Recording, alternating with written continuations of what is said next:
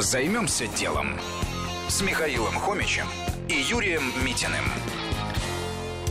Бизнес на велосипедах или история успеха велодрайв?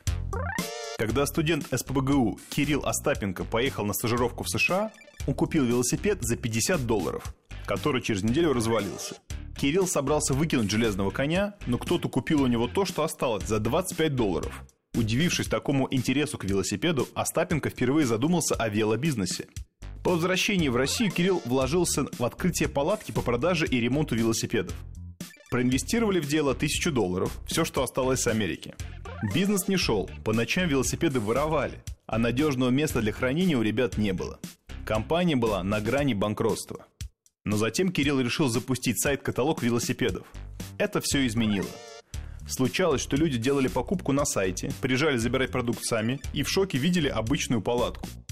Так интернет стал фактически спонсором основного бизнеса. На вырученные деньги решили открыть уже настоящий магазин на севере Санкт-Петербурга. А рекламу опять-таки давали в интернете. Все было уже по-серьезному. Свой вклад в обучение и сотрудников. Что было дальше? Потом Кирилл решился развивать бизнес по франшизе. Тут же после объявления на компанию обрушился шквал звонков со всей России.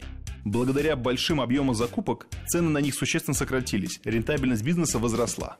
Сегодня сеть Велодрайв входит в пятерку крупнейших розничных продавцов велосипедов в России. Компания с годовой выручкой в 300 миллионов рублей объединяет 5 собственных магазинов и еще 20 работают по франшизе в 6 городах.